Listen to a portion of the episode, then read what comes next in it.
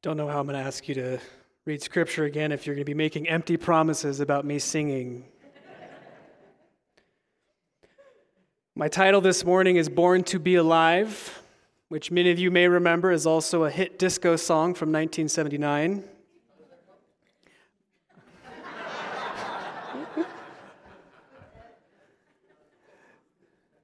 New birth is an appropriate metaphor, an appropriate way of understanding the new life that someone finds when they follow Jesus Christ.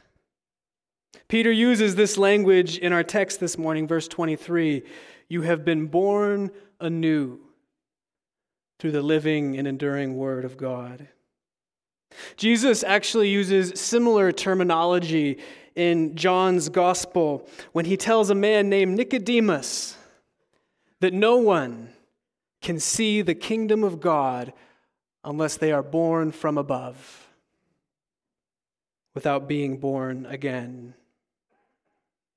Many of you may remember the phrase born again Christian became popular in the United States, perhaps propagated during the Jesus People movement of the late 1960s and early 70s. The term born again became a staple for evangelical Christianity. Actually, the first U.S. president to call himself a born again Christian was Jimmy Carter in 1976. By 1980, all three major presidential candidates said that they were, quote unquote, born again. But we don't hear the term born again Christian as much these days, do we? At least not in the Pacific Northwest. I knew a, a, pastor who served as a prison chaplain in the South, the Bible Belt. He said that most of the inmates actually called themselves born again Christians. They called themselves born again even before they came to prison. They had been saved at an early age. But born again seemed to have very little effect on how they had lived their lives. Calling yourself born again doesn't make any difference unless you really are born again, transformed by the gospel of Jesus Christ. Peter uses the image of new birth to stress that following Jesus meant being changed by the love of Jesus, so much so that you lived and you looked differently than the dominant culture around you. As we saw last week, the Christians to whom Peter is writing were suffering because of their commitment to Jesus Christ. In verse 6, chapter 1, Peter says, You rejoice even now for a little while, while you have to suffer various trials. Peter also refers to his audience as foreigners living in exile. Not because they're literal refugees, but because following Jesus in the context of a pagan culture had led to their marginalization. They have been harassed, vilified, seen as different because the way they live their lives. To be born again had serious implications socially, spiritually, ethically. In seminary, my ethics professor, Glenn Stassen, who has since gone on to be with the Lord since I graduated, he was among some of the white Christians who had joined Martin Luther King Jr in their fight for civil rights. Two weeks ago, we celebrated the 50th anniversary of when MLK was assassinated.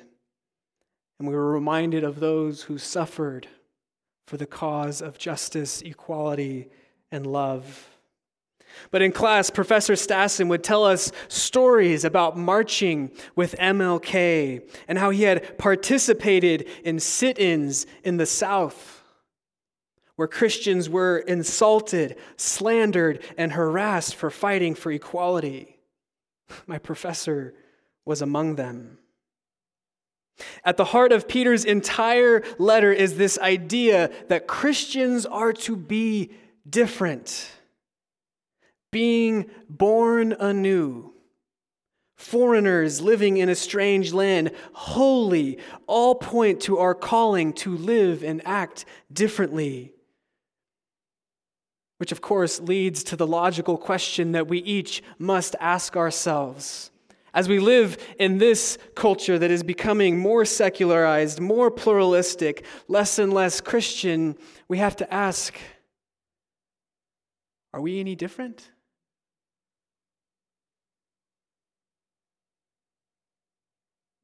Are we any different in how we use our time and money? Just saw that video of Buddy Break. I was incredibly moved to see folks donating their time to come care for children? Are we any different in how we care for the poor and marginalized? Are we any different in how we treat others? Are we any different in how we love, in how we hope? Are we any different? We read in verse 18, You know that you were ransomed from your futile ways that you inherited from your ancestors.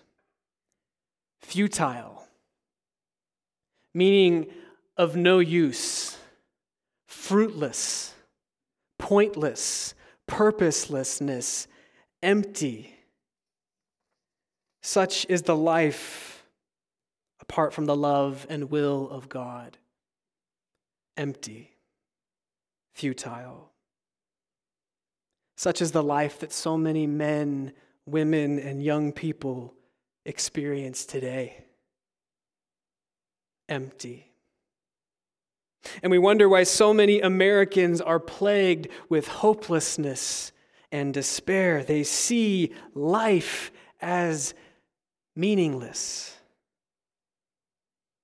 And American culture has little to offer outside of consumerism individuality, self gratification, superficialism. And so many people seek to numb themselves from the emptiness that they find in life, from the futile ways that they have inherited from their ancestors. What hope is there in this world? It's interesting that in ancient Roman culture, they valued what was handed down from their ancestors. They valued what was passed on from generation to generation, which included religious tradition. Meaning that Christians who had rejected the inherited pagan culture, they were held in contempt for undermining the very fabric of the society in which they lived. Of course, that makes sense why they would have this sense of feeling as if they were aliens living in a strange land. They rejected what was being passed on to them, they said no to it. So much of our way of being and living is what we inherit from our ancestors, either genetically or what we saw and learned from at home from our family of origin. How often our ways of relating, how often our, lay, our ways of coping, either good or bad, healthy or toxic, are formed by what we saw at home. What has been inherited to us. Recent studies show that in moral psychology and neuroscience that Peter's statement is profoundly accurate and true for being a 2000 year old statement our futile ways inherited from our ancestors. We are so incredibly shaped by the world in which we come from. We have a hard time even noticing it or seeing it. But Christ intervenes. Christ seeks to reshape us, to teach us new ways of relating, new ways of coping, new ways of loving, new ways of living, no longer empty or without meaning, but pulled into God's story of hope. Peter says in verse 17, If you call God Father, then live in reverent fear during your time in exile. The call to live in reverent fear may sound bizarre, especially given the fact that the Bible tells us so often to not be afraid. Don't be afraid, the Bible says over 300 times in some form or another. Do not fear, but fear God. The word for fear, which can also mean awe or reverence, does not have to do with intimidation or anxiety or terror, but how we orient ourselves toward God, toward God's will and purposes. In the Bible, those who are righteous are often described as those who fear God. For example, in the Old Testament, in the book of Exodus, there are two women, Shiphrah and Puah, who were ordered to commit acts of genocide and kill newborn Hebrew baby boys. But the scripture says that these women feared God. And they did not do as the king had ordered them to do. Fearing God is another way of saying fear living your life apart from the will of God. Your greatest fear should be missing out on who God has called you to be. We need more God fearing people today. Not a fear that makes us run from God, but a fear that makes us run toward God live in reverent fear while you were in exile. Peter continues identifying the characteristics of those born anew by saying, Now that you have purified your souls by your obedience to the truth, by your obedience to Jesus, so that you may have genuine mutual love, love one another deeply from the heart. The root for the word purified is related to holiness. So, another way to read that text is now that you have set yourself apart by how you follow Jesus, now that you have distinguished yourself by how you follow Jesus, love each other deeply with genuineness. Deeply is a word that means without ceasing. The word here for love is Philadelphia, which is a brotherly love. It's a familial love without end. To be born anew means that we love each other.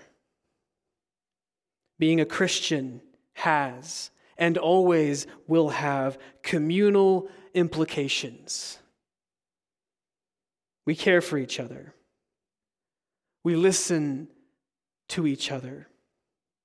We are there for one another. We help those in need. You cannot call yourself born again without love for the other. And love is not just some kind of sentimentality that is a, a warm and fuzzy feeling. Love is tangible acts of care. You can read your Bible you can pray, you can practice personal piety. Those are all great things. But if you do not love each other, you're missing the point, and your piety is wasted. We are to have genuine mutual love. The word for genuine means without hypocrisy. In the ancient world, hypocrisy was a word that came from the stage, like that of a play or a drama. Someone who puts on a mask and plays a part. So Peter says, Do not pretend to love each other. This is not play acting. Don't put on a mask when you come to church and act like you love each other. Love each other from the heart without hypocrisy, a love that comes from being born anew. Friends, we have been adopted into the family of God by a loving Father who offers us a new identity, who offers us a new life, who offers us transformation. The 1990 Academy Award winning film Dances with Wolves, one of my personal favorites, directed by and starring Kevin Costner, tells the fictional story of a Civil War officer named Lieutenant John Dunbar. After being injured in battle and receiving an award for bravery, Dunbar requests a transfer to the western frontier. He is assigned to the furthest possible outpost, and he is stationed there all by himself.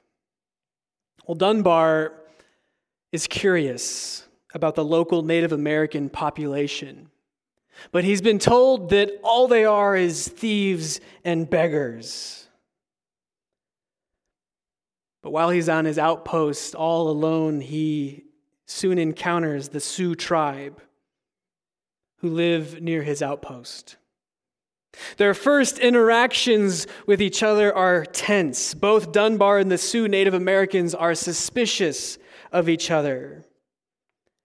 But as Dunbar watches them, as he interacts with them, he begins to see the beauty of the tribe, the mutual love and care that they share for one another and the way that they eventually welcome him in to their way of life. Soon Dunbar begins living with the Sioux people. He learns their language and he's given a new name Dances with Wolves. His identity changes so much that he is nearly unrecognizable when American soldiers finally return to his post, Dunbar is seen as a hostile. He's taken prisoner in order to be tried as a traitor. But he's rescued. He's rescued by the tribe who have grown to see Dunbar as one of their own. He's no longer Dunbar, he's dances with wolves, and they love him dearly. He has been transformed into something completely new. The film is one of the best modern day parables for conversion that I've come across. Because the role that community plays, the tribe, and the reality that transformation is most often a gradual process. It's not immediate. But we do not transform ourselves. As Peter says, we are born anew, not through what you have done, not through what you can do, but through the living and enduring Word of God. The Word isn't Scripture per se, the Word is Jesus Christ. As John's gospel says, chapter 1, verse 1 In the beginning was the Word, and the Word was with God, and the Word was God. The verbs for new birth and purification in our text this morning are in what is called the perfect tense. In the English language, verbs have three tenses past, present, future. We were, we are, we are going to be. But in Koine Greek, in biblical Greek, there is what is called the perfect tense, which speaks to past acts that have an ongoing, continual effect. The perfect tense. You were made holy. You were born anew. It has already happened and it continues to happen. It's a process, but it's also a promise. A promise that God is not giving up on you. Your transformation is ongoing. He's pursuing you every single day. As the scripture says, his, his mercies are renewed each and every morning. You may not always feel transformed. Perhaps you haven't grown in your faith for a long time. Maybe your heart is hard. Maybe you feel like the furthest thing from being born anew. But that does not mean that God has given up on you. He is calling to you, calling you to something more every single day, for His love for you has no end. Remember Psalm 136. Give thanks to the Lord, for he is good. His steadfast love endures forever. Give thanks to the God of gods, for his steadfast love endures forever. Give thanks to the Lord of lords, for his steadfast love endures forever. And so the psalm continues. And we hear that chorus, His steadfast love endures forever, 26 times. Author wants you to get the point. His steadfast love endures forever. That love calls to us every single day, inviting us to live life abundantly, to become more fully human, to be that which God created us to be, into newness, inviting us to claim our true identity. That life changing, loyal love for you has no end. His steadfast love endures forever. Beyond that which you have done, beyond that which you can do, his steadfast love continues in today, tomorrow, the next day. There is always an opportunity for you to become born anew. My prayer is that we embrace that love, that we surrender to it. That we, through the gradual process of community and love and faith, that we become transformed by that love. That we too are born anew. Let us pray.